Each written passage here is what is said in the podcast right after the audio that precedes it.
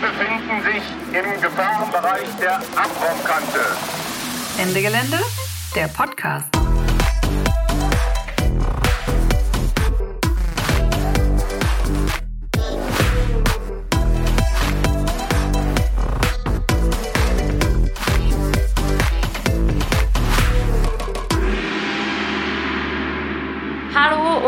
Herzlich willkommen zum zweiten Teil des Ende Gelände Podcasts zum Thema Eigentum. Auch in dieser Folge wieder mit Sina und mir, Lumi.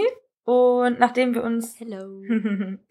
äh, nachdem wir uns in der ersten Folge ja eher so theoretisch mit der Frage des Eigentums beschäftigt haben, also wo kommt das her, dies, das, könnt ihr euch richtig, richtig gerne nochmal anhören. Wir hatten Eva von Redeker im Interview in der letzten Folge. In dieser Folge setzen wir uns eher mit zwei praktischen Initiativen auseinander. Wir haben uns nämlich gedacht, wer Eigentum sagt, muss auch von Enteignung reden. Deshalb haben wir zwei Kampagnen im Interview, Deutsche Wohnen und Co. enteignen und natürlich RWE enteignen. Demokratisch Ressourcen verwalten kann ja nur klappen, wenn sie auch der Gesellschaft gehören und nicht nur einzelnen Konzernen. Und deshalb wollen wir uns genauer anschauen, wie diese beiden Kampagnen mit Enteignungsforderungen arbeiten. Genau, wir wollen aber jetzt gar nicht selber so lang schnacken, weil wir haben ja richtig tolle lange Interviews aufgenommen. Deswegen jetzt erstmal zu Jenny von Deutsche Wohnen und Co. enteignen.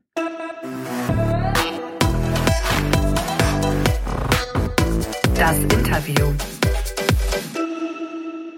Herzlich willkommen bei uns im Ende Gelände Podcast, Jenny. Hallo. Wir haben jetzt Jenny von Deutsche Wohnen und Co. enteignen zu Gast. Und starte doch gerne mal damit, warum du angefangen hast, bei Deutsche Co. enteignen oder DWE dort aktiv zu sein. Was hat dich da motiviert? Also mietenpolitisch aktiv bin ich eigentlich ungefähr seit 2013. Ähm, ich komme selbst aus Berlin und hatte schon da irgendwie das Gefühl, es entwickelt sich nicht in die Richtung, in die wir wollen. Also und zwar ja nicht nur in Sachen Mieten, sondern auch in Sachen, äh, ja, wie sieht die ganze Stadt aus und wie geht's damit weiter. Von daher war das einfach eine relativ naheliegende Entwicklung bei Deutsche Wohnen und Co. enteignen mitzumachen. Ähm, also ich bin jetzt ungefähr seit ja knapp vier Jahren dabei. Und wie ich schon gesagt habe, ich komme aus Berlin, meine Eltern wohnen hier, mein Bruder wohnt hier, tatsächlich direkt im Haus gegenüber, aber das konnte ich ja da auch noch nicht wissen. Ähm, und da war einfach sehr schnell so die Angst und die Panik, dass ich nicht mit den Leuten leben kann und auch nicht auf die Art und Weise leben kann, wie ich das gerne will. In welchem Stadtteil wohnst du? Ich wohne jetzt im Wedding. Ich komme aber aus Schöneberg. Und da konntest du die Veränderungen im Stadtbild schon beobachten? Nein, nee. also okay. Jetzt fällt alles ein bisschen auseinander. Ich, 2013 habe ich in Kreuzberg gewohnt. Ähm, Ah, da, okay. Ja, da hat man es gemerkt. Und was ist denn, äh, fass vielleicht noch einmal kurz zusammen, was die Grundidee von Deutsche Wohnen und Co. enteignen ist. Was ist euer Problem mit Deutsche Wohnen und Co.? Naja, das Grundproblem ist, dass gegenwärtig Wohnraum als Ware gehandelt wird und nicht nur als Ware gehandelt wird, sondern im Zuge der ähm, Finanzialisierung ähm, nach der Finanzkrise eben auch besonderes Spekulationsobjekt geworden ist. Also nach der Finanzkrise ähm, hat das Kapital einfach neue Anlagemöglichkeiten äh, gesucht und da war ist generell waren Immobilien äh, irgendwie da sehr naheliegend und in Berlin im Besonderen, weil damals die Mietpreise noch extrem niedrig waren im Vergleich zu anderen Städten in Deutschland und vor allem im Vergleich zu anderen Städten in Europa und sonst in der Welt. Und das Problem, was wir sehen, ist eben, es ist eine Ware, es ist Spekulationsobjekt, die Mietpreise steigen, die äh, Löhne steigen nicht und gleichzeitig ist die Verwaltung der Wohnungen extrem schlecht. Also Mieterinnen der betroffenen Konzerne skandalisieren jetzt seit zehn Jahren hier in Berlin, dass es in ihren Wohnungen zu Schimmelbefall kommt, dass die Heizungen ausfallen im Winter, dass die Fahrstühle ausfallen. Das sind so alles Beispiele von der Deutsche Wohnen. Das ist das Problem. Was macht ihr denn da jetzt, um dieses Problem zu ändern? Ja, unsere Idee ist, dass in Berlin alle Wohnungskonzerne enteignet und vergesellschaftet werden, die mehr als 3000 Wohnungen hier in Berlin haben. Das sieht das äh, Grundgesetz tatsächlich als Möglichkeit vor. Artikel 15 sagt, Grund und Boden ähm, und unter anderem auch Produktionsmittel können zum Zwecke der Vergesellschaftung in Gemeineigentum überführt werden. Das ist es, was wir wollen. Und das betrifft insgesamt hier in Berlin dann ungefähr oder mindestens 240.000 Wohnungen. Weil tatsächlich ist äh, ja in Deutschland immer ziemlich schwer herauszufinden, wem eigentlich was gehört. Das ist in anderen Ländern ein bisschen anders. In Deutschland ist es besonders schwierig. Deswegen ist es erstmal so eine Annäherung. Wir sagen, es geht um mindestens 240.000 Wohnungen. Das hat so ein Mapping äh, von Mieterinnen in Berlin ergeben. Genau. Und dafür sammelt ihr jetzt Unterschriften und wollt ein Volksbegehren durchsetzen. Ne? Magst du noch mal erklären, wie das funktioniert? Ja, also Volksentscheide gibt es ja in Deutschland immer nur auf der Landesebene. Da hat man in Berlin den Vorteil, das Land Berlin ist gleich die Stadt Berlin, also äh, knapp äh, vier Millionen Einwohnerinnen mittlerweile, die abstimmen können. Und so ein Volksentscheid funktioniert eigentlich in drei Stufen. Also man hat erstmal den sogenannten Antrag zur Einleitung eines äh, Volksbegehrens. Dafür muss man 20.000 Unterstützungsunterschriften sammeln. Das haben wir tatsächlich schon vor zwei Jahren erledigt. Das war die erste Stufe. Dann äh, gab es die zweite Stufe, das ist wieder eine Unterschriftensammlung, das ist das eigentliche Volksbegehren, wie man das nennt. Da braucht, braucht man aktuell jetzt 171.000 gültige Unterschriften. Das ist schon gewaltig viel, weil in Berlin ungefähr 26 Prozent der Erwachsenenbevölkerung nicht wahlberechtigt ist. Das heißt, auch bei Volksbegehren zählen deren Unterschriften nicht, obwohl sie in unserem Fall besonders schlimm betroffen sind, auch von den steigenden Mieten. Das haben wir jetzt gerade erfolgreich bewältigt. Am 25. Juni haben wir 360.000 Unterschriften eingereicht, also mehr als doppelt so viele, wie man gebraucht hätte. Und das ist tatsächlich auch das bisher erfolgreichste Volksbegehren in der Geschichte Berlins geworden, womit natürlich unsere Kritiker vor allem nicht, aber nicht mal wir selbst lange gerechnet hätten. Ähm, Genau, das heißt, die zweite Stufe erfolgreich äh, genommen und dann kommt eben in der dritten Stufe der richtige Volksentscheid, wo alle Berlinerinnen dazu aufgerufen sind, über unseren Vorschlag abzustimmen. Und das landet in diesem Jahr aufregender und praktischerweise direkt an dem Termin zur Bundestags- und Abgeordnetenhauswahl am 26. September. Das mhm. heißt, da ist wirklich ein Riesenwahltermin hier in Berlin, äh, wo alle darüber abstimmen können, ob sie für die Enteignung und Vergesellschaftung der großen Wohnungskonzerne sind. Ja. Ich fand gerade den einen Punkt ganz spannend, also ich fand sehr viele Punkte spannend, die du gesagt hast, aber den einen Punkt mit den Wahlberechtigten, das zeigt ja auch nochmal so ein absurdes Demokratiedefizit, ne, dass nur StaatsbürgerInnen da dann mitentscheiden dürfen. Also äh, demokratisch wäre ja, dass alle Menschen, die da leben, mitentscheiden dürfen über die Ressourcen, die halt da sind, über die Wohnungen zum Beispiel oder auch in solchen, ne, in solchen Strukturen da mitbestimmen dürfen. Ich finde, das ist auch ein Teil davon, wie Eigentum verwaltet wird ähm, und wie diese staatlichen Strukturen da vielleicht nicht das demokratischste, die demokratischste Möglichkeit sind. Was, äh, was schwebt euch denn vor, wenn jetzt die, wenn jetzt dieser Volksentscheid positiv ausgeht? Was würde da als nächstes passieren? Also wie würde so eine Enteignung dann ablaufen? Also wir haben so ein richtiges äh, Enteignungsgesetz schon geschrieben, eine Vorlage, die tatsächlich also von juristischen Fachleuten auch geschrieben wurde und auch schon ziemlich gelobt wurde, von unserer Seite sozusagen die Geste, hier ist der Entwurf, ihr könnt es sofort machen. Und der hat einige Raffinessen. Also der erklärt zum Beispiel, wann sind Wohnungskonzerne vergesellschaftungsreif. Ein schönes Wort dafür finde ich. Da sagen wir, das sind alle Wohnungskonzerne mit mehr als 3000 Wohnungen in Berlin. Die müssen überhaupt auch erstmal erfasst werden. Das hatte ich ja schon gesagt. Äh, wem gehören überhaupt welche Wohnungen und welche Konzerne gehören dazu? Wichtig ist da auch, wir haben auch so eine ähm, äh, eine Idee da schon reingeschrieben, dass eben auch Konzerngeflechte darunter fallen. Also wenn ein Konzern wiederum äh, Anteile hat an einem anderen Konzern, dann sollen die äh, zusammen veranschlagt werden, weil es tatsächlich ein Konzernnetz ist.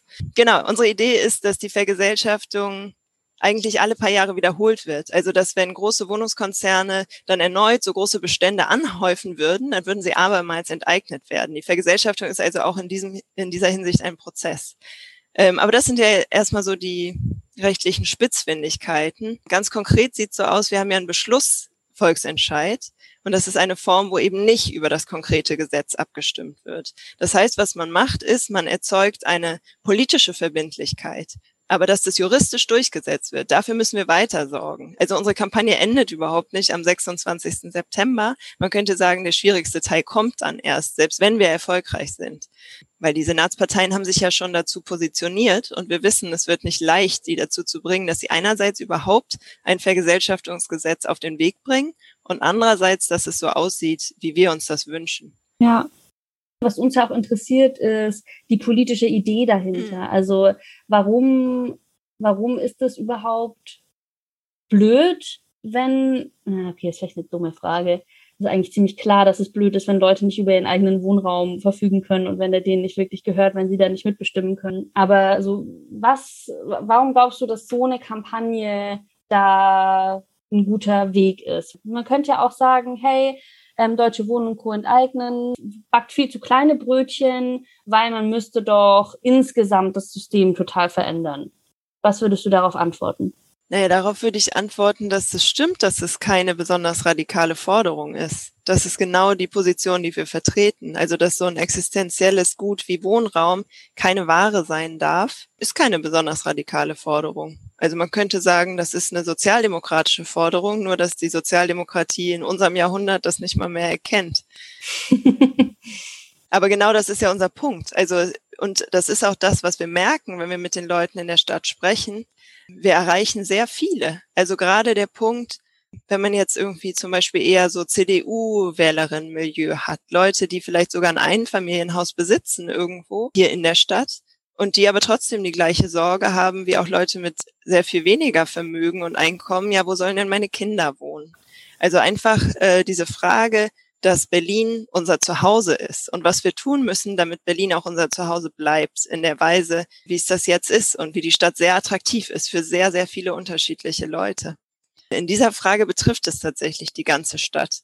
Und eine Sache, die uns ja oft entgegnet wird, ist dieses, naja, man muss einfach mehr Wohnungen bauen. Das ist einer der Top-Einwände gegen unsere Kampagne.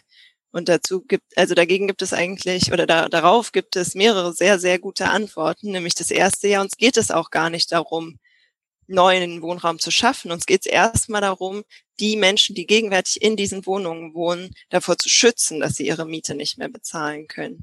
Äh, und andererseits halt, dass die Wohnungsunternehmen, denen die überhaupt diese vielen Wohnungen gehören, ja selbst auch überhaupt nicht bauen. Also erstens bauen mhm. sie nicht und zweitens bauen sie teuer. Das heißt, das Neubauargument ist irgendwie sehr schwierig. Zumal die Bodenpreise in Berlin wirklich noch viel stärker hoch spekuliert sind als die Miet- und Immobilienpreise. Also die Mieten haben sich in den letzten zehn Jahren ungefähr verdoppelt. Die Bodenpreise haben sich verfünffacht in Berlin. Also auch wohlmeinende Akteure, sagen wir Genossenschaften zum Beispiel, haben es schwer, bezahlbaren mhm. Wohnraum neu zu bauen. Und deswegen, ja, es geht darum, dass bestimmte Kieze geschützt werden und die Mieterinnen in diesen Wohnungen geschützt werden. Und das ist aber schon auch im Interesse der ganzen Stadtgesellschaft, würde ich sagen.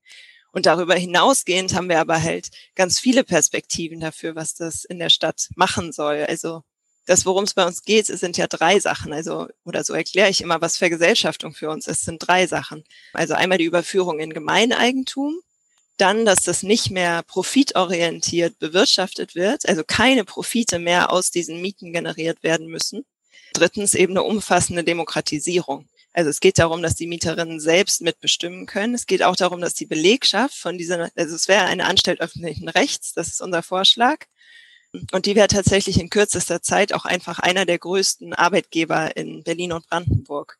Ne, also 240.000 Wohnungen zu ver verwalten, das ist ein Riesenunternehmen oder dann eben kein Unternehmen mehr, sondern das ist eine riesige Anstalt öffentlichen Rechts.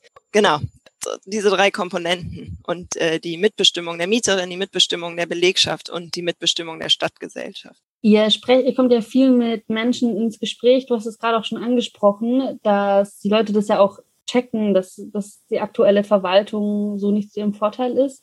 Aber was sind so Reaktionen, wenn man dann von Enteignung spricht? Das ist ja auch ein ein Wort, wo vielleicht ein paar Leute zusammenzucken? Was habt ihr da für Erfahrungen gemacht? Oder auch du in den Organizing-Gesprächen? Ähm, naja, es ist eigentlich, glaube ich, genauso vielfältig, wie man sich das schon ausmalen würde. Also das ist ja auch das Spannende daran, wenn man diese Gespräche führt. Also ob das jetzt beim Unterschriftensammeln auf der Straße war oder das werden wir auch im Wahlkampf so fortsetzen, viel durch die Parks laufen, äh, durch die Straßen gehen, weiterhin präsent sein und überhaupt so viele Gespräche führen wie möglich. Und zusätzlich äh, führen wir ja wirklich auch diese ähm, Haustürgespräche, also dass wir die Leute vor allem auch in den Großsiedlungen der betroffenen Konzerne aufsuchen und äh, direkt mit denen ins Gespräch kommen, gerade auch mit den Leuten, die wir sonst nicht so erreichen, also zum Beispiel über die mediale Berichterstattung oder Social Media oder so. Und äh, ich kann ja einfach ein bisschen erzählen, was meine Erfahrungen sind, als ich Unterschriften gesammelt habe. Also tatsächlich fand ich besonders spannend, als ich, ich war in Hellersdorf in Marzahn sammeln, für Leute, die das nicht kennen, das sind so eher östliche Außenbezirke in Berlin. Und tatsächlich zum Beispiel in Hellersdorf sind ganz, ganz riesige Bestände der Deutsche Wohnen. Also da sind wirklich riesige Wohnblocks und wir haben uns da so positioniert, dass praktisch ja die große Mehrheit der Leute, die vorbeikamen, selbst Mieterinnen der Deutsche Wohnen sind. Und ich hatte da den Eindruck, die Reaktionen waren sehr deutlich so zweigeteilt. Es gab viele Leute, die so desillusioniert waren von der Parteienpolitik und der etablierten Politik, die wirklich mhm. sofort dann gesagt haben, bleiben Sie mir damit weg. Oder einmal hatte ich so ein witziges Gespräch. Jemand hat gefragt, ja, und wer soll das dann verwalten? Wer soll das denn dann verwalten? Da habe ich, äh, und ich kam nicht so richtig zu Wort. Und dann ist bei ihm so der Groschen gefallen und dann meinte er, Sie wollen das verwalten. Nee, Sie kriegen das auch nicht hin. Also irgendwie so völlige Desillusionierung in politische Prozesse, aber auch in so die eigenen Möglichkeiten, Dinge mhm. zu gestalten. Und das ist so die eine Seite, wo ich sagen würde, ja, das haben wir nicht verursacht. Wir wissen, was für Prozesse das verursacht haben. Und dann andererseits die Leute, die wirklich sofort motiviert waren, die eigentlich nur gehört haben, okay, es geht um die deutsche Wohnen und dann ganz starke Reaktion, ich unterschreibe sofort, ja, mit denen muss Schluss sein, ich ertrag's nicht mehr. Und halt dann auch wirklich viele Leute ähm, an dem einen Tag, wo ich in Hellersdorf war, die direkt auch mehr Unterschriftenlisten mitgenommen haben. Die gesagt mhm. haben, ja, ich frage auch meine Nachbarn, ich gehe selbst weiter sammeln. Eine Frau, der ich irgendwie, also auf jeder Unterschriftenliste sind, ist Platz für fünf Unterschriften. Und dann äh, hatte ich ihr, glaube ich, so fünf oder so gegeben. Und Leute, die mal gesammelt haben, wissen, das ist schon relativ anstrengend. Und dann hat sie die ganze Zeit gesagt, nein, nein, nein, mehr, mehr, mehr, mehr. Es lohnt sich ja sonst gar nicht. Genau. Oder auch Reaktionen wirklich, äh, gerade auch eher in den Außenbezirken, dass Leute gesagt haben, ah, endlich finde ich jemanden. Ich will schon lange unterschreiben. Endlich kommt hier mal jemand und endlich wow. weiß ich, wo ich das machen kann. Ja, man hat ja auch mitgekriegt dann im Laufe der Monate, dass es die Kampagne gibt, ne? Und Deutsche Wohnen soll ja aufgekauft werden, oder? Von Vonovia. Ja, genau. Spannende Angelegenheit. Heißt ihr dann Vonovia und Co. enteignen? Also eigentlich genau diese Frage zielt schon auf den Kern von dem, was daran so spannend ist, weil nämlich äh, der Name Deutsche Wohnen bleibt wahrscheinlich noch ungefähr ein Jahr bestehen, weil Vonovia tatsächlich eben nicht die Wohnungen abkauft, sondern Stück für Stück die Aktien von Deutsche Wohnen übernimmt. Mhm. Und äh, Vonovia hatte tatsächlich schon also äh, vor zwei Jahren das letzte Mal, aber auch schon davor versucht, die Deutsche Wohnen zu übernehmen. Aber damals als das, was die, äh, also in diesen Kreisen selbst feindliche Übernahme nennen. Nämlich, dass man eben nicht gezielt dem Vorstand ein Angebot vorlegt, sondern dass man eben einfach die Aktionärinnen Stück für Stück überzeugt. Ne? Also wenn man eine Aktiengesellschaft ist, kann man ja potenziell einfach Einzelne, also Einzelpersonen oder die Rentenfonds oder wer auch immer da eben die Aktien hält, fragen, können wir eure Aktien kaufen? Mhm. Damals waren sie halt nicht erfolgreich und jetzt haben sie noch mal ein paar Milliarden Dollar draufgelegt und werden eben Stück für Stück die Mehrheit an den Deutsche Wohnaktien erwerben und das kostet ungefähr 18 Milliarden Dollar, äh, Euro. Das Spannende daran ist halt wirklich, das ist ein Deal, der sich so überhaupt, es wird ewig dauern, bis man 18 Milliarden aus den Mieten wieder rausholt. Das ist genau das Problem eben mit diesen großen Wohnungskonzernen, die Aktiengesellschaften sind und ihren Shareholdern, ihren Aktionärinnen verpflichtet sind, weil der Wert dieser Unternehmen sich immer schon daraus berechnet, was man meint, was man in den nächsten Jahren und Jahrzehnten an Mietsteigerungen realisieren kann. Mhm. Also es ist sozusagen in den Wert der Unternehmen und auch in den Wert der Immobilien immer schon eingepreist, welche Wertsteigerungen man annimmt, dass man da durch die Mieterhöhung und das Ausreizen des rechtlichen Rahmens realisieren kann. Deswegen merkt man, das sind so irreale Geschäfte. Also weil 18 Milliarden, das kriegen die so schnell über die Mieten überhaupt nicht rein. Ja. Und übrigens, das ist auch noch spannend, es ist so wieder so ein sogenannter Share Deal. Also dadurch, wenn man nicht direkt die Wohnung und die Häuser kauft, sondern Anteile an einem Unternehmen, dann zahlt man keine Grunderwerbsteuer. Und Grunderwerbsteuern landen beim Land, also würden bei Berlin landen. Und das wäre in diesem Fall von diesem Deal eine Milliarde Euro. Also eine Milliarde kommt nicht eigentlich an Steuern an, weil sie das als diesen Unternehmenskauf realisieren mhm. und nicht als Immobilienkauf. Krass. Das, also mich erinnert das an daran, wie wir über fossile Rohstoffe sprechen. Also wir haben ja verschiedene Arten, über die Aktion zu reden und verschiedene Framings auch schon probiert in den verschiedenen Aktionen. Ähm, und eins ist zu sagen, dass unsere Blockade quasi eine Enteignung ist, eine Demokratisierung der Kohlegrube. Also es ist völlig undemokratisch, dass diese Ressourcen von irgendeinem Privatunternehmen verwaltet werden und stattdessen sollten wir als Gesellschaft darüber entscheiden, was wir mit diesen fossilen Ressourcen machen, zum Beispiel mit der Kohle. Und ein Grund, warum das ja, warum da so viel Interesse dahinter ist, dass dieses, dass diese fossilen Ressourcen noch verbrannt werden, ist ja, dass die das schon als Kapital in ihren Büchern stehen haben und es halt einen gewissen Wert hat. Ne? Also so und so viel Tonnen Kohle ist so und so viel Geld wert. Und um das umzusetzen, so man, man rechnet schon mit diesem Gewinn, der muss einfach noch erwirtschaftet werden. Und deshalb muss es dann ja auch irgendwie verbrannt werden oder das Öl muss verbrannt werden oder ja, bei Öl, das kann auch in Plastik produziert werden, aber so dass da ne, diese Gewinnerwartung, die ja so einem Markt, äh, so einem kapitalistischen System inhärent ist, das finde ich ja, finde ich in dem gerade auch wieder, was, was du sagst, dass man ne, dann so x Milliarden da jetzt einfach noch rausholen muss und dann ist es einfach ne, so, ein, so ein systemisch gemachter Zwang, da weiter die Mieten zu erhöhen. Genau, ich glaube, es ist genau, genau der gleiche Mechanismus. Also, dass man die fossilen Brennstoffe jetzt noch rausholen muss, dass es dieser Profitzwang ist, ist genau das gleiche wie man muss zukünftig die Mieten erhöhen, damit man diese Gewinnerwartung realisiert. Das ist einfach, glaube ich, genau der gleiche Prozess. Ja, dann haben wir die Brücke zur Klimagerechtigkeitsbewegung auch schon geschlagen. Also ja, wir haben da auch schon vorher drüber geredet, wie man das gut zusammenbringen kann. Auch die Frage, wie man deutsche Wohnen- und Co-Enteignen-Kampagne auf Klimafragen umdenken könnte, wie das aussehen würde. Meinst du, mit dem Enteignungsparagraphen könnte man auch Kohlekonzerne enteignen? Ähm, also ich habe äh, eine Weile darüber nachgedacht, also oder auch schon länger. Ich war auch schon mal bei der Veranstaltung von Aufbäumen in Köln, ja. die sich auch damit ja. beschäftigen. Und ich finde erstmal ist ja schon der Unterschied. Wir wollen diese Wohnungen haben, weil sie für uns einen Nutzwert haben. Und der ist auch nicht substituierbar. Man kann den auch nicht irgendwo anders herstellen, weil diese Wohnungen stehen eben da, wo wir leben möchten. Und dass die teilweise mit Asbest verkleidet sind oder was auch immer oder nicht gut instand gehalten, das sind Nachteile, aber es ändert nichts an diesem Nutzwert der Wohnungen. Und der Unterschied ist ja schon, also ich denke, eigentlich ist schon die Prämisse erstmal enteignen nichts, was du nicht haben willst. Also wir wollen halt keine Kohlebagger und keine zerfurchten Landschaften und keine, keine Kohlegruben haben. Man muss sich ja schon überlegen, was haben die großen Energiekonzerne, was haben die eigentlich, was wir uns aneignen wollen.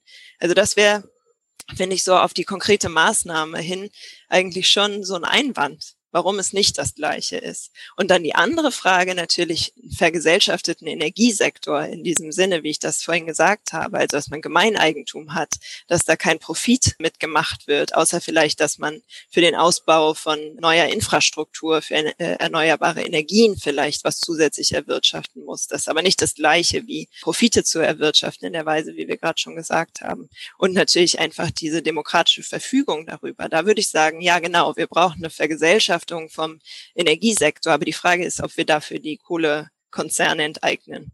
Ich glaube nämlich eher nicht. Unser Problem ist ja eher mit dem Kohlekompromiss. So wie es jetzt geregelt ist, äh, bezahlen wir eben die Verluste oder die erwarteten Verluste. Aber auch da, das sind ja die hochspekulierten erwarteten Verluste, ja, weil sie immer damit gerechnet haben, noch so viel mehr fossile Brennstoffe zu verbrennen, ist es jetzt plötzlich so ein Verlust, da früher mit aufzuhören. Also irgendwie haben wir ganz schlecht, also das ist ja eh allen klar und zumal allen, die den Podcast hören, wie schlecht dieser Deal mit dem Kohlekompromiss mhm. ist, zu bezahlen dafür, dass äh, Konzerne damit aufhören, unsere Umwelt und unser Klima zu zerstören. Aber deswegen, ich finde, die jetzt zu enteignen, wirklich in diesem äh, juristischen Sinne, würde das sozusagen noch verstärken. Also man äh, das ist ja auch ein Kritikpunkt an unserer Kampagne zum Beispiel, also ein Kritikpunkt von links. Warum überhaupt bezahlen? Sie haben ja, Sie haben ja Profite damit gemacht. Sie haben die Wohnung für viel weniger Geld gekauft. Warum müssen wir sie jetzt überhaupt entschädigen? Und das ist ja in, bei den Kohlekonzernen noch viel mehr das, äh, die Frage. Wir kriegen ja gar nichts. Wir wollen ja eigentlich nur, dass sie äh, nicht mehr weitermachen können. Und deswegen ja, Vergesellschaftung braucht man. Man bräuchte wahrscheinlich einen ganz neuen öffentlichen vergesellschafteten Energiesektor. Mhm. Das stelle ich mir vor. Und das ist natürlich in der Zielsetzung eigentlich ganz nah dran an dem, was wir machen. Äh, ja. Ja, wir werden auch noch ein Interview führen mit den Freundinnen von RWE enteignen. Da werden wir sicher auch noch mal mehr darüber sprechen. Auf die Enteignung mit Entschädigung wollte ich auch noch zu sprechen kommen. Gibt es im Moment in Deutschland die Möglichkeit, ohne Entschädigung zu enteignen? Naja, potenziell lässt das Grundgesetz das schon zu, würde ich sagen. Weil, also Artikel 15 ist ja der, auf den wir uns berufen, der den Zweck der Vergesellschaftung nennt. Und dann gibt es ja so eine Umleitung auf Artikel 14, in dem beschrieben wird, äh, wie die Entschädigungssumme zu bestimmen ist nämlich als Interessensabwägung von allen Betroffenen. Und da ist es ja wie immer äh, in juristischen Entscheidungen und Abwägungen, naja, es ist einfach politisch. Mhm. Wessen Interesse zählt wie sehr? Wer sind überhaupt die Betroffenen? Ja, das ist schon ja auch hier in Berlin jetzt bei uns so eine der entscheidenden Fragen. Wie hoch soll die Entschädigung sein? Und wir sagen ja, auf der einen Seite sind die Konzerninteressen, die natürlich am liebsten ihren gesamten Marktwert entschädigt bekommen würden. Und auf der anderen Seite die Mieterinnen und überhaupt die ganze Stadtgesellschaft die eigentlich das Interesse hat, einfach guten Wohnraum zu haben, ohne irgendwem dafür jetzt Geld geben zu müssen. Zumal ja viele dieser Wohnungen ursprünglich ja sozialer Wohnungsbau waren oder eben mhm. sogar auch von den landeseigenen Wohnungsunternehmen kommen, kommunaler Wohnungsbau gewesen sind.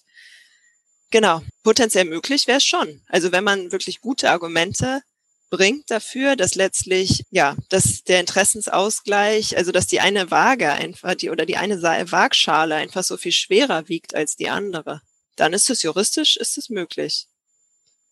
Ja, und es gibt auch ein ganz spannendes, es gibt ja einige rechtliche Gutachten zu unserer Kampagne. Und eins sagt sehr spannend, naja, die Entschädigungssumme darf auch die Vergesellschaftung gar nicht vereiteln.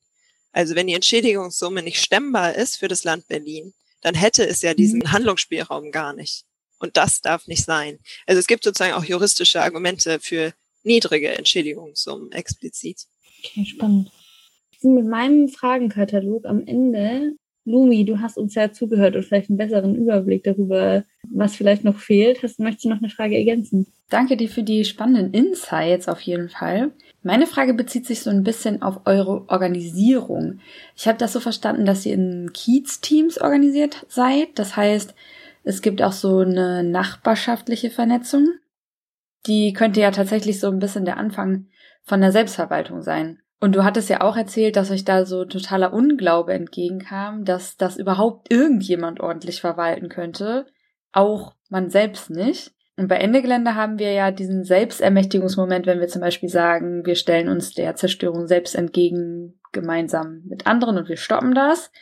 Und da sehe ich schon so ein bisschen eine Parallele, dass diese Kiez-Organisierung auch voll empowernd ist, weil man da lernt, sich gemeinsam mit anderen zu organisieren und dann vielleicht auch sich vorstellen kann, dass man gemeinsam so ein großes Haus verwalten kann. Hattet ihr euch diesen Effekt vorher so überlegt oder war das erstmal nur so praktisch, um dezentral Unterschriften zu sammeln? Ja, ich glaube, das ist eigentlich das Spannendste daran. Ich finde, wenn man über Vergesellschaftung redet, wir beziehen uns halt auf diesen Grundgesetzartikel. Aber es ist ja die Frage, was man wirklich damit meint. Und ich würde auch sagen, ja, die, die Vergesellschaftung von Wohnraum hat in Berlin schon begonnen. Zum Beispiel durch die Organisierung der Mieterinnen am Cottbusser Tor. Das ist Cotti und Co. Das ist so eine der bekanntesten Mieterinitiativen in Berlin. Und die wurden an die Deutsche Wohnen verkauft vor einigen Jahren. Und jetzt im Zuge von dem Vonovia Deutsche Wohnen Deal werden die tatsächlich wieder vom Land zurückgekauft. Und da haben sie aufgeschrieben, unter welchen Bedingungen das eigentlich für sie überhaupt ein Gewinn sein könnte. Also wie muss die Miete gedeckelt werden? Wie wollen Sie selbst wieder weiter mitbestimmen? Da ist wirklich einfach ein Prozess der Vergesellschaftung schon losgegangen, würde ich sagen. Und genau wie du das auch sagst, wenn von unserer Seite knapp 2000 Menschen in ganz Berlin diese Unterschriften sammeln und sich in ihren Kiezen organisieren, genau das ist nämlich passiert, dann ist das ja auch schon ein Teil der Vergesellschaftung von Wohnraum. Vergesellschaftung von Wohnraum ist einfach ein Prozess, beginnt vor der Enteignung, geht nach der Enteignung weiter.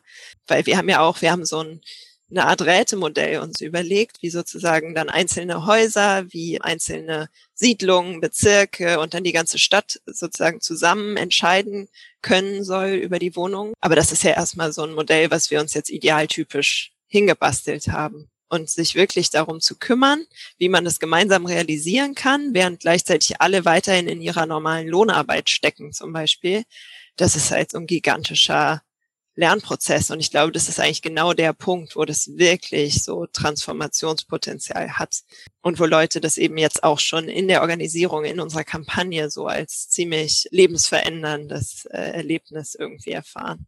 Und ich glaube, das ist gleichzeitig, also jetzt im Vergleich zu Ende Gelände, wenn man da dabei war, da hat man natürlich noch andere Komponenten, mehr körperliche Konfrontation. Man er, erlebt vielleicht auch mehr, dass man persönlich mal über Grenzen geht, von denen man es dachte. Man erfährt auch ganz viel Solidarität.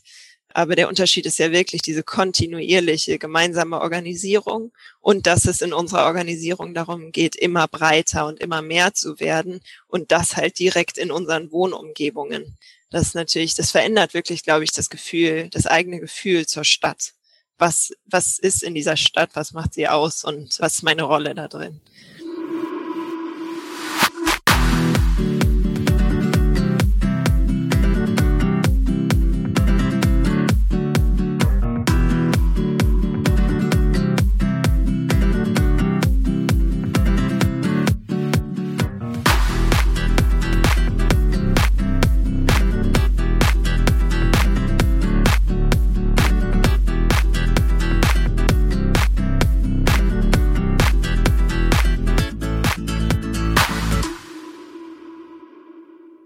Ey, krass, mega coole Aktionsform. So, ist ganz anders als Ende Gelände, ne? Also erstmal so in der Stadt und dann aber auch diese Organisierung in den Kiez-Teams und das, also ich meine, Unterschriften sammeln ist halt schon niedrigschwelliger als in so einen Tagebau reinlaufen. Ja. Und ich finde es mega spannend, auch so als Ort für Politisierung. Also, dass es so ein Lernraum ist, dass Leute ja auch da sich vielleicht zum ersten Mal mit der Frage von Eigentum und dass es vielleicht anders verteilt sein sollte, so in Ansätzen auseinandersetzen. In Ansätzen auseinandersetzen, ist witzig. Ja, wie findest also was was ja, hat dich so bewegt? Ich denke auch, dass die Betroffenheit ja viel persönlicher ist oder viel direkter ist. Wenn klar, Klimakrise betrifft irgendwie auch alle Menschen, aber more and das more. merken Leute ja, ja, in ihrem Alltag, das, so ihr Wohnraum und jeden Monat geht Miete von ihrem Konto ab. Da merken sie eine Ungerechtigkeit ja noch viel direkter. Und das zu politisieren und die Leute so zusammenzubringen, also ne, selbst wenn die Kampagne, selbst wenn dieser Volksentscheid jetzt komplett scheitern würde, wovon ich nicht ausgehe, mhm. selbst dann ist es nicht mehr wegzudenken, was für Auswirkungen das jetzt schon auf viele Nachbarschaften in Berlin hatte. Und die Leute sind jetzt connected und auch bei anderen Themen werden sich diese Netzwerke auf jeden Fall, also davon bin ich fest überzeugt, dass die sich dann nutzen lassen und für andere politische Zwecke auch, ja, die sich da organisieren können. Ja. Ja, ist dann halt doch auch Beziehungsaufbau über Aktion, ne? Also mhm. auch nochmal so kleiner Call-out. Ihr könnt gerne nochmal die Folge zu beziehungsweise Revolution hören. Mhm. Beanie Ultras. Aber genau, also das ist so, man hat einerseits so ein praktisches Ziel und auf der anderen Seite ist aber die Arbeit auch etwas, was einen erstmal überhaupt zusammenbringt, die politische Arbeit. Ja, das finde ich mega, Mega nice. Bin richtig gespannt, was da rauskommt. 26. September, ne? Ist jetzt gar nicht mehr so lange. Wir wollen jetzt gar nicht so lange hier zu zweit schnacken, weil wir haben ja noch ein zweites Interview in petto für euch.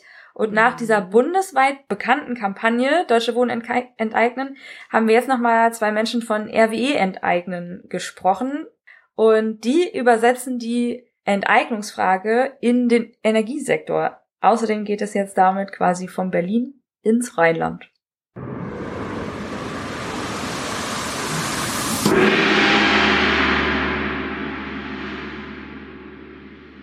Wir sitzen jetzt in Lützerath, in einem der Dörfer am Tagebau Garzweiler, die wir hier gerade verteidigen. Es ist das Klimacamp Rheinland hier, es ist das Kultur ohne Kohle Festival hier, es gibt in mehreren Dörfern sau viel Action, also es ist sehr inspirierend gerade hier zu sein und mal wieder zusammenzukommen als Bewegung.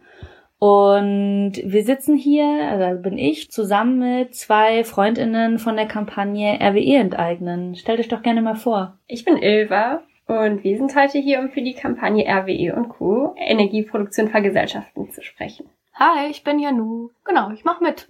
Für diejenigen, die jetzt noch nichts von RWE und Co. enteignen gehört haben, erzählt doch mal, wie die Kampagne gestartet hat und was ihr bisher schon so gemacht habt. Die Kampagne ist entstanden aus unserer Gruppe. Wir sind, also wir kommen von beide von Aufbäumen. Das ist eine Klimagerechtigkeitsgruppe in Köln.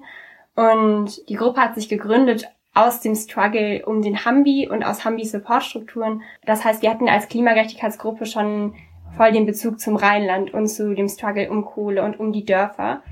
Und da haben wir uns angeguckt, okay, was braucht es überhaupt? Und haben uns Strom- und Energiesektor angeguckt und gesehen, dieser Strom, wo kommt der eigentlich her? Wer produziert den überhaupt und für wen? Und das sind wir eben auf den Kernstruggle, der hier im Rheinland stattfindet, Kohle wird abgebaut und verbrannt, um daraus Profit zu machen. Und das ist eigentlich der Strom, der produziert wird. Das passiert aber eben für Profit und nicht irgendwie für menschliche Bedürfnisse. Und da haben wir uns überlegt, also warum entscheiden wir eigentlich nicht, wie der, also wie der entsteht und wo der produziert wird und für wen der produziert wird. Und da setzt unsere Kampagne an und sagt, wir vergesellschaften RWE, um eine soziale, ökologische Energiewende überhaupt herbeizuführen. Also wir können protestieren und Dörfer verteidigen, aber wir brauchen eine Vergesellschaftung, um diese Energiewende tatsächlich so zu erzielen, wie wir die uns vorstellen und gesamtgesellschaftlich daran zu arbeiten. Ich glaube allein schon genau, wie Eva gerade schon gesagt haben, wir kommen aus Köln, also so die Dörfer sind direkt bei uns um die Ecke. Wir fahren nicht mal eine Stunde mit dem Regio. Das einfach auch total viel persönlicher Bezug auch hierzu. Also viele Leute aus unserer Gruppe, die haben irgendwie Familie, die so auch hier in der Umgebung, um die, um die Gruben herum, um die äh, Kraftwerke herum irgendwie wohnen. Genau, ich glaube, da ist so einerseits so eine persönliche Verbindung damit und auch ein sehr früher Kontakt mit, wie prägen so Tagebauten und Kraftwerke eine Landschaft einfach komplett mhm. und bestimmen eine komplette Industrie und Infrastruktur ja auch von einer ganzen Region und auch so ein kollektives, äh, so ein Verantwortungsgefühl, was irgendwie dadurch entsteht, dass man so in einer nächstgrößeren Großstadt ist und diesen Struggle auch in den Dörfern so total mitbekommt und Genau, und ich glaube, die Kampagne kann so voll eine Funktion einnehmen, die diesen Kampf der ähm, Dorfbewohner in dem Rheinland, der ja schon seit Jahrzehnten geführt wird, einfach nochmal auf einer anderen Ebene auch noch weiter zu unterstützen und setzt auch ein bisschen da an. Es gibt schon ewig lang diesen Widerstand und ewig lange sagen Betroffene berichten irgendwie von ihren Erfahrungen und werden aber auch einfach nicht gehört. Jenseits von allen anderen politischen Forderungen, die es gibt, wird auch diese Betroffenheitsperspektive gar nicht mit einbezogen. Und genau das ist auch, auch eine Möglichkeit, die Vergesellschaftung bietet, dass es eben ein gemeinsames Entscheiden ist und ein Entscheiden mit den Menschen, die dort wohnen, um Bereiche, um Terrains, um die es geht einfach. Mhm. Genau. Und das ist auch so ein bisschen das Ding, ne? also Strom betrifft uns ja alle, also so meine Oma braucht Strom, meine Nachbarin braucht Strom. Aber würde man die Menschen hier vor Ort fragen, wollt ihr, dass euer Strom so produziert wird? Wäre die Antwort natürlich nein. Also das heißt, es gibt, es gibt Wünsche nach, nach einer großen Veränderung und diese Veränderung muss aber eben auch gesamtgesellschaftlich entstehen und muss eben auch dann gemeinsam gestaltet werden. Und indem wir uns quasi die Produktionsmittel zurückholen, indem wir zum Beispiel RWE und Co. enteignen, macht sich da ein ganz neues Handlungsfeld auf. Strom ist für uns auch ein Grundrecht. Jede Person von uns braucht Strom. Wie kann es sein, dass Personen der Strom abgestellt wird überhaupt? Wie kann es sein, dass das immer noch passiert und dass aus dem Strom Profit gezogen wird für einzelne Konzerne? Also auch voll der soziale Kampf. Alleine in, ähm, also in Deutschland wurde 2016 328.000 Menschen der Strom abgestellt. Oh. Und Großteil davon Menschen, die eben Sozialhilfe empfangen, die finanzielle Unterstützung beziehen. Also trifft es wie in den meisten Fällen eben finanziell nicht gut aufgestellte Menschen. Also hinter unserer Kampagne steht eben auch so eine Utopie aus einer Energiewende, die eben sozial ist. Wir wollen eben auch Strom nicht nur aus ökologischen Perspektiven betrachten, sondern eben auch, auch soziale Aspekte und so eine Klassenfrage mit reinbringen. Von wegen Strom, also der ist eben nicht für alle zugänglich, wie immer mhm. gesagt wird. So, das sind einzelne Konzerne, die daraus Profit schlagen, so. Genau, und dazu gucken, diese Stromproduktion ist eben nur möglich, wenn wir uns die Sachen zurückholen und sagen, wir organisieren das anders. Und das ist voll der große Schritt. Und, wir, und gleichzeitig ist das ein notwendiger Schritt. Das heißt, wir sehen diese Vergesellschaftung als notwendig, um eine Energiewende so zu erzielen oder so zu begreifen, wie wir die wollen. Also es ist so, alle reden von System Change und diese Sachen sind aber der System Change, den wir wollen. Mhm. Also genau. Man hörte auch schon total den, diesen typischen Spirit der Klimagerechtigkeit. es geht nicht nur um nachhaltige Energieproduktion, Energie, Energiegenerierung, sondern eben auch um die soziale Gerechtigkeit. Wenn ihr jetzt von Vergesellschaftung oder von Enteignung sprecht, was genau heißt das denn? Weil, äh, wenn ich jetzt in meiner Familie das irgendwie erwähnen würde, dann würden die erstmal sagen, ja, aber bei de in der DDR haben sie doch auch Kohle verbrannt und da war das ja alles staatlich, ähm, die ganze Energieproduktion. Und dann würde ich erstmal sagen, na ja, Vergesellschaften heißt ja nicht verstaatlichen. Was heißt das für euch? Wie genau kann das konkret aussehen? Also gerade machst du ja auch voll dieses auf, wo ist der Unterschied zwischen Vergesellschaftung und Verstaatlichung? Und wenn man jetzt von Verstaatlichung spricht, da ist ja der Energiesektor immer noch abhängig von Profitkampf und so Profitinteressen und muss sich irgendwie rentabel zeigen auf dem Markt. Und wenn man aber vergesellschaftet, dann geht man dahin, dass man sagt, okay, es gehört nicht dem Staat, sondern das gehört uns allen und wir wir organisieren das Ganze um, schaffen Partizipationsmöglichkeiten und gucken da auch, okay, so Menschen vor Ort als Personen, die dazu was sagen können, Menschen diesen Strom beziehen und auch die Gesellschaft und gesellschaftliche ähm, Diskurse richtungsweisen. Diese Vergesellschaftung bietet eben auch anders als Verstaatlichung einfach einen Demokratisierungsprozess. Also wir leben einfach im Kapitalismus in einer Welt, wo alles total entpolitisiert ist und von uns entfernt. Ich habe früher nie drüber nachgedacht, dass da voll eine perverse Logik dahinter steckt, dass Konzerne diesen Strom haben und ich kann nur auswählen, von welchen dieser Stromkonzerne beziehe ich vielleicht noch meinen Strom. So, das ist meine einzige Möglichkeit. Und es geht darum zu sagen, okay, wie schön ist die Vorstellung, dass wir gemeinsam entscheiden können, wie unser Strom produziert wird und wir alle ein Grundrecht darauf haben und dann uns gemeinsam überlegen können, wie wollen wir überhaupt unsere Welt gestalten. Also das sind Möglichkeiten, die Vergesellschaftung bietet. So, so blumig das klingt, das sind das sind Sachen, die das im Endeffekt bezeichnen würden oder bedeuten würden. Und wie genau dann organisiert wäre, wer wie entscheidet. Das sind alles Fragen, die sind bei unserer Kampagne noch offen. Da sind wir an dem Punkt noch gar nicht. Und gleichzeitig so bietet Deutsche Wohnen und Co. enteignen, die ja auch schon gesprochen haben, ganz viel, also ganz viel Hoffnung für unsere kleine Kampagne bis jetzt noch, aber, oder für unsere Kampagne. Also gleichzeitig auch Orientierungsmöglichkeiten. Also Deutsche Wohnen und Co organisieren das ja in einer Anstalt des öffentlichen Rechts. Das sind Überlegungen so, die haben ja, machen wir auch gerade, da rattern unsere Köpfe, wie kann man das gut machen? Und gleichzeitig sind das alles noch Fragen, die werden wir alle noch klären. Weil, genau, gerade ist diese, weil es eben diese Notwendigkeit gibt, das anders zu organisieren. Und dann ist es nicht eine Frage ob, sondern nur eine Frage wie. Genau, das habe ich auch ein bisschen so rausgehört. Das ist ja so, wenn man solche Themen anspricht, ähm, wie Vergesellschaftung, da glaube ich, höre ich so super schnell so einen Kapitalismus bejahenden, so einen, wie so ein Misstrauen raus, so dieses so, ich kann mir gar nichts anderes vorstellen als Kapitalismus. Das ist auch ein Grund, warum ich voll Lust auf diese Kampagne habe, weil ich so, also für mich war es, ich fand Kapitalismus nie geil, aber ich war so, was gibt's denn sonst? Mhm. Und wie kann man sich denn sonst organisieren? Was gibt's für andere Logiken? Das hat einfach, also ähm, meine Denkweisen einfach gab es keine Strukturen, die da irgendwie Alternativen mir dargeboten haben oder überhaupt nur mir erlaubt haben, die zu denken. Und das ist ja so, das höre ich auch so voll viel raus aus so einem, wenn ich jetzt mit meiner Familie in ein Gespräch gehen würde und sage, ah, Antikapitalister, dann kommt dann ja ganz oft die Frage, ja, aber was gibt's denn dann?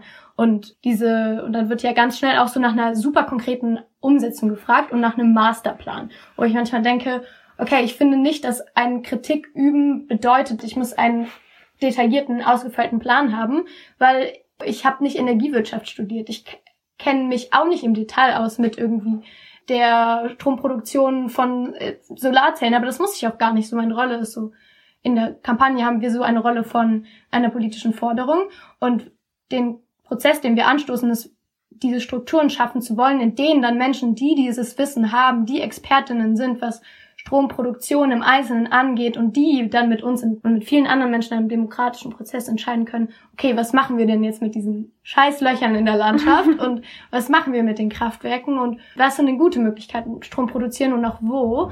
All das, das, das sind alles für mich keine Fragen, die wir fertig haben müssen. Ich finde es richtig wichtig, die anzufangen und mitzudenken und auf dem Schirm zu behalten, aber das sind alles Fragen, die sich ja auch total das ist ja auch der Knackpunkt, das entscheiden nicht wir, sondern das wird demokratisch entschieden mhm. und, und dann auch von Menschen, die da einfach mehr Wissen haben. Es gibt ja auch schon so voll viele Vorschläge von, wie man irgendwie, ob es dann sinnvoller ist, die Tagebauten zu fluten oder ob man da dann doch lieber riesige Solarfelder macht, so, also das, Genau, aber auch das ist ja nur ein Aspekt von der ganzen Vergesellschaftung. Das ist ja nur, wie kann der Strom produziert werden und es hat ja noch Teil viele andere Ebenen davon, wie wird das bezahlt, wie viel kostet der Strom dann so.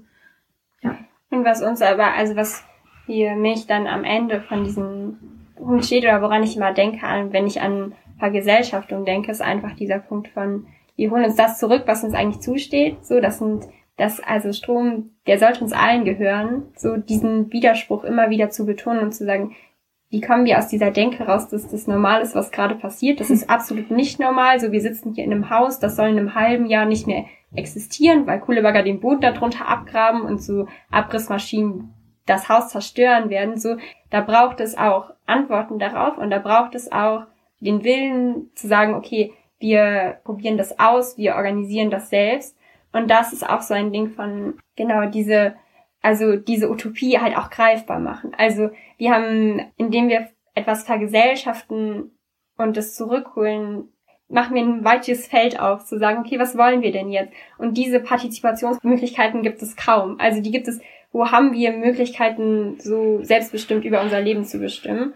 Und das ist auch ein Schritt, also Handlungsspielräume zu erkämpfen und zu sagen, indem wir hier schon anfangen, unsere Utopie aufzubauen und unseren Strom selbst zu organisieren, so sind wir vielleicht, also haben wir so einen roten Faden, an dem wir uns orientieren können, hin zu einer antikapitalistischen Utopie, wo wir ja eigentlich hinwollen. Und das sind einfach kleine Keimzellen, die entstehen, indem wir uns die Sachen zurückholen und sagen, hier bauen wir was Neues auf, hier gibt es ganz viel Partizipationsmöglichkeit. So hier, hier setzen wir uns zusammen und überlegen. Also das Ziel von Vergesellschaftung ist für uns richtungsweisend zu zeigen, eine Welt, die nicht kapitalistisch organisiert ist, ist möglich. Und wir fangen hier genau an und wir fangen hier am Loch an, die Bagger zu stoppen und wir werden im Herbst wiederkommen und auf Dächer klettern und Räumungsmaschinen stoppen, aber wir werden uns auch die Strukturen nehmen. Und das auf ganz vielen verschiedenen Ebenen läuft das parallel und dieser große Struggle, der eben dann am Ende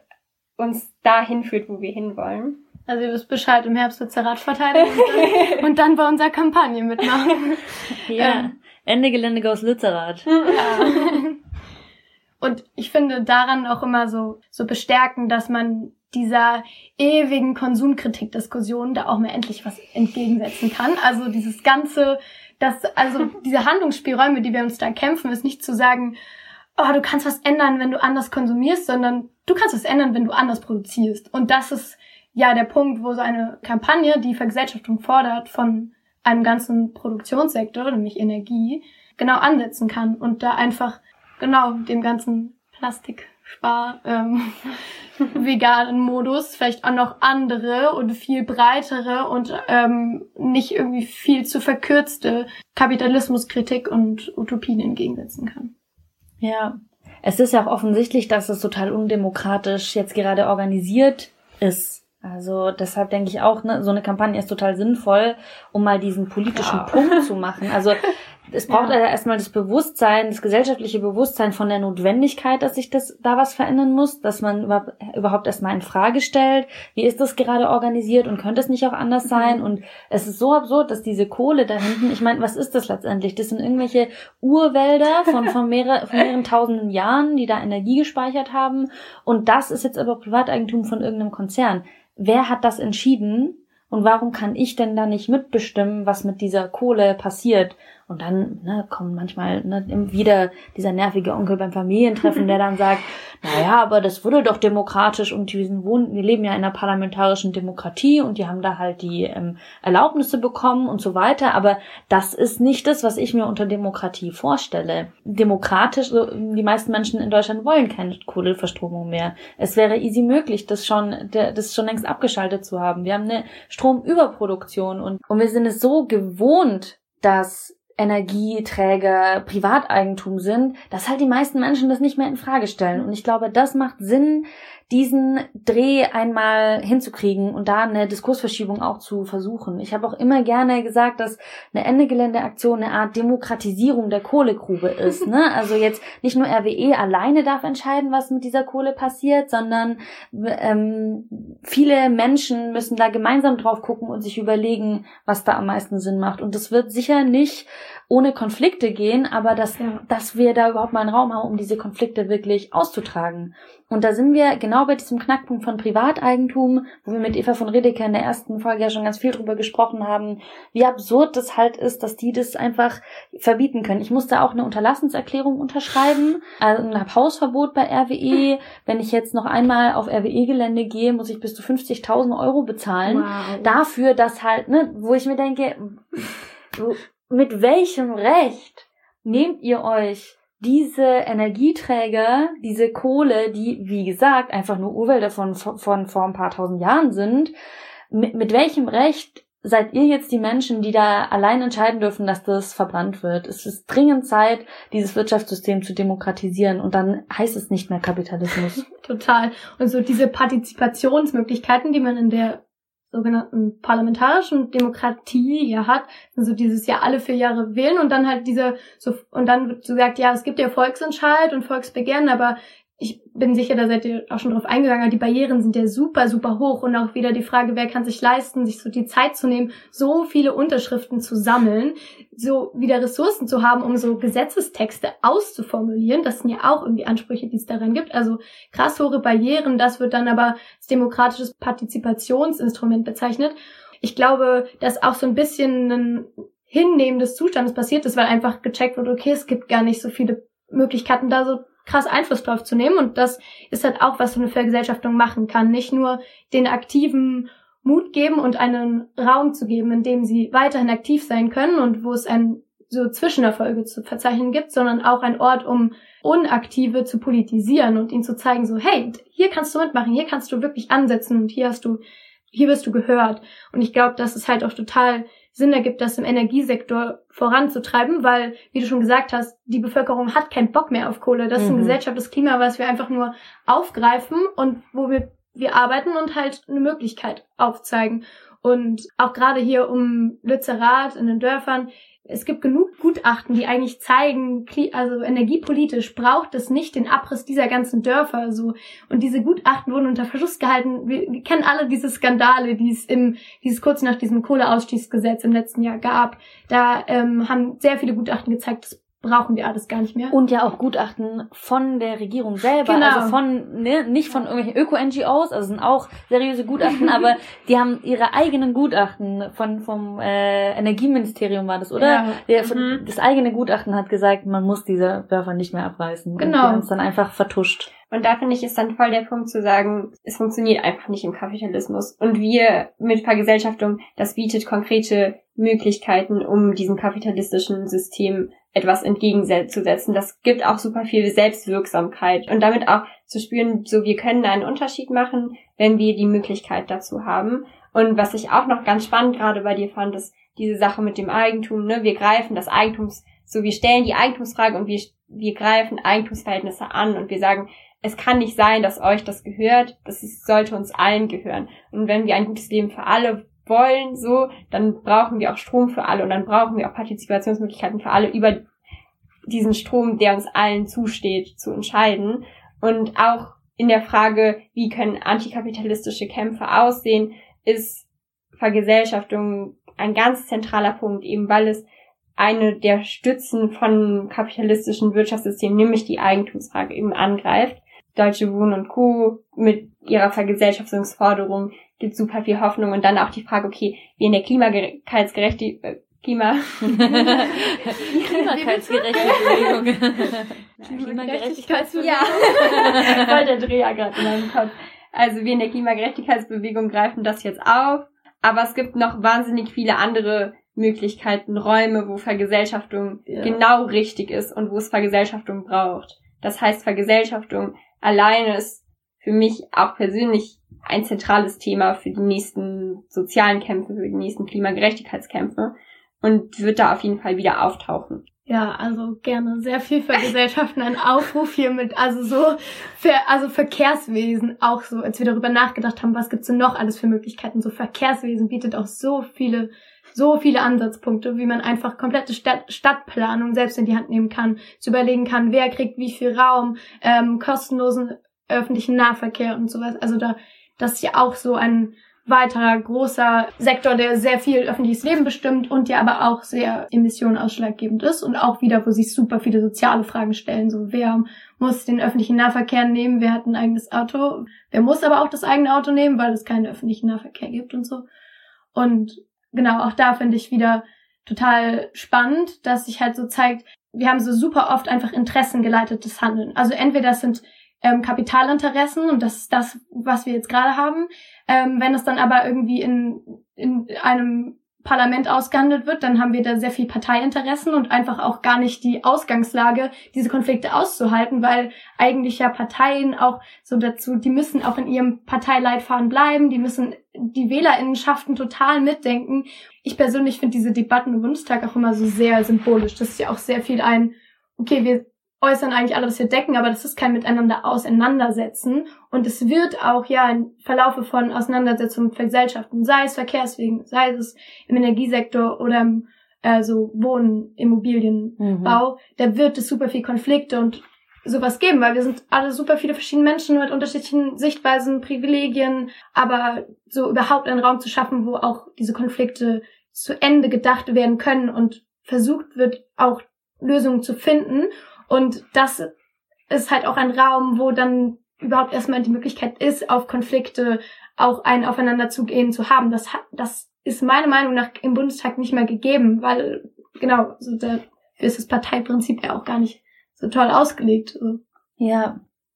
Das mit den parteipolitischen Problematiken, darüber denke ich auch oft nach, weil es dann ja oft auch heißt, eine Partei muss aus parteipolitischer Logik ja. heraus die andere ähm, Position einnehmen mhm. als die GegnerInnen, damit man sich halt noch irgendwie voneinander abgrenzt. Und dann wird oft nicht das gemacht, was eigentlich das Sinnvollste wäre. Aber würde schon auch, auch noch dazu geben, dass ja parteipolitische Agenda meistens auch extrem von Kapitalinteressen geprägt ja. ist. Also es ja. gibt ne, nur eine Partei im Bundestag, nimmt keine Spenden von, von Großunternehmen an, das ist die Linke. Aber äh, ne, sonst, die, die sind ja auch davon abhängig, dass die Großunternehmen ihnen weiterhin viel Geld spenden, die anderen. Ohne hier Wahlwerbung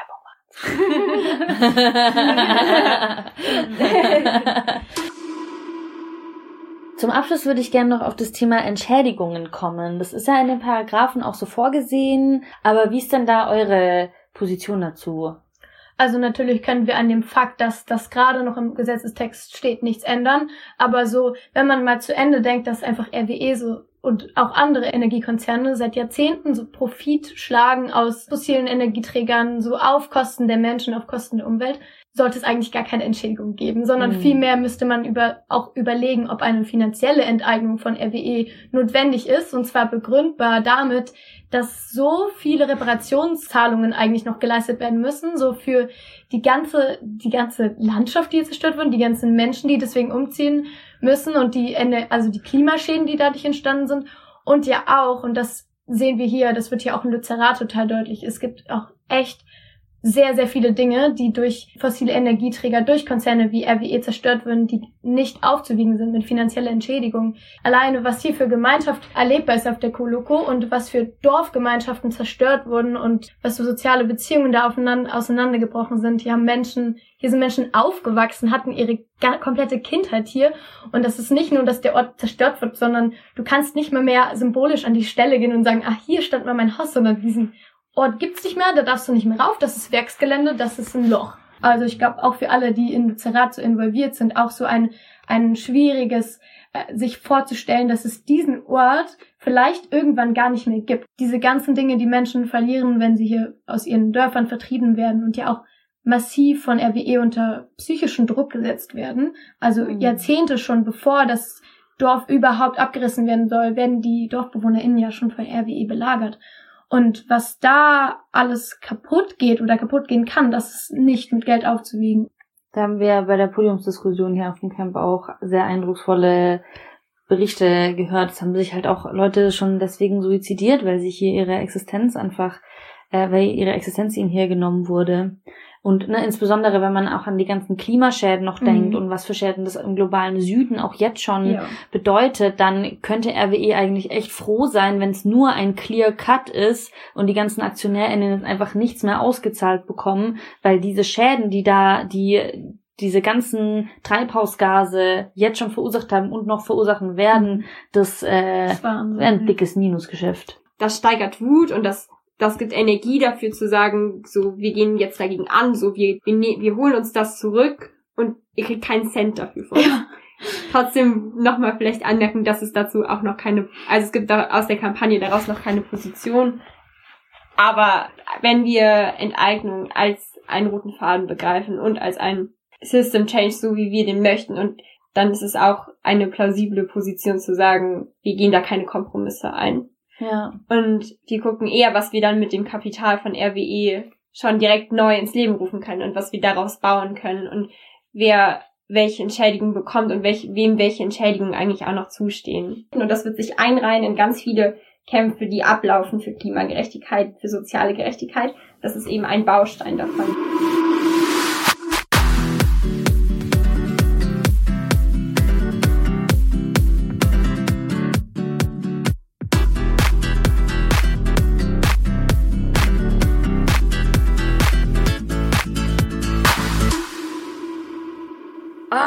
Wow, ich find's so, in diesem Gespräch mit RWE Enteignung wurde nochmal so gut klar, wie absurd das eigentlich ist, dieses Gesellschaftssystem. Mhm. So, wem gehören eigentlich Millionen Jahre alte Urwälder, die zusammengepresst wurden? Wieso können die jemandem gehören?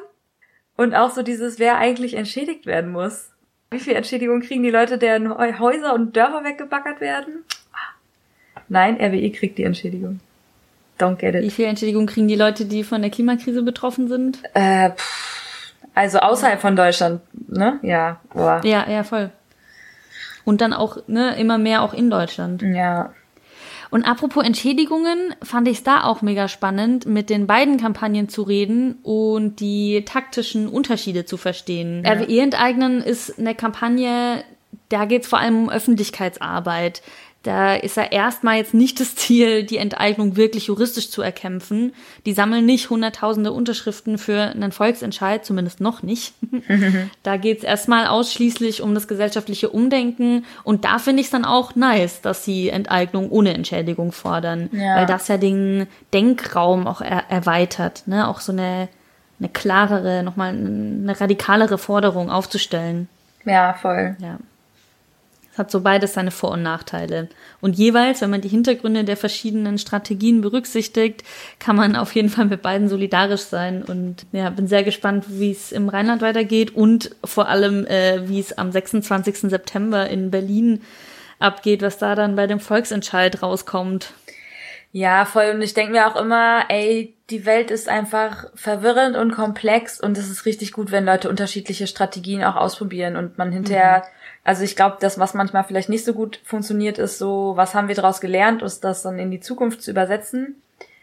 Aber trotzdem, manchmal ändern sich ja auch die Umstände. Also macht, manchmal macht man etwas und dann macht man das gleiche zehn Jahre später nochmal und dann funktioniert es plötzlich. Auch solche Dinge können ja passieren.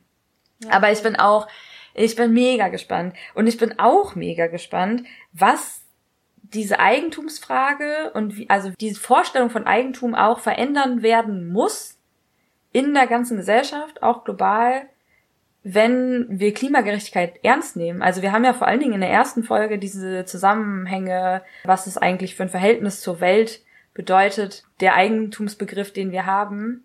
Ja, würde ich halt voll sagen, wenn wir eine klimagerechte Welt irgendwann haben wollen, dann haben wir nicht mehr Eigentum so, wie wir es jetzt kennen. Und das finde ich mega spannend. Aber vielleicht habe ich, also vielleicht auch nicht. Werden wir sehen. Hoffentlich. Hoffentlich werden wir das erleben. Ja. Ihr könnt ja, ihr, ihr zuhörenden Menschen könnt ja diese zwei Podcast-Folgen euren Families zeigen und äh, Bekannten und NachbarInnen und dann mal hören, was die so dazu sagen. Könnt ihr uns zum Beispiel e-mailen an podcast at ende-gelände.org. Genau, wir freuen uns nämlich immer über Feedback, auch wenn ihr in euren Bezugsgruppen vielleicht weiter darüber diskutiert, dass euch jetzt Denkanstöße gegeben hat und vielleicht so ein bisschen neues Wissen über die Rolle des Eigentums im Kapitalismus. Wir haben auch viel gelernt, deswegen hoffen wir natürlich auch, dass ihr einiges mitgenommen habt. Zum Abschluss noch ein Hinweis auf einen aktuellen Kampf, bei dem ihr euch beteiligen könnt, wo auch die Eigentumsfrage und die Enteignungsfrage sehr oben, sehr weit oben auf der Agenda steht, nämlich die Aktionen in und um Lützerath. Genau, es wurde ja jetzt auch schon mehrfach, also in dieser und in anderen Folgen angesprochen. Kommt nach Lützerath, kämpft mit uns und vielen anderen gemeinsam für Klimagerechtigkeit und eine Welt, die nicht mehr einigen wenigen gehört. Infos dazu findet ihr auch auf lützerathlebt.info, aber packen wir euch auch in die Show Notes, wie auch noch einige andere Sachen. Wie auch noch, nee, sonst nichts. Nices Schlusswort. Sie befinden sich im Gefahrenbereich der Abraumkante.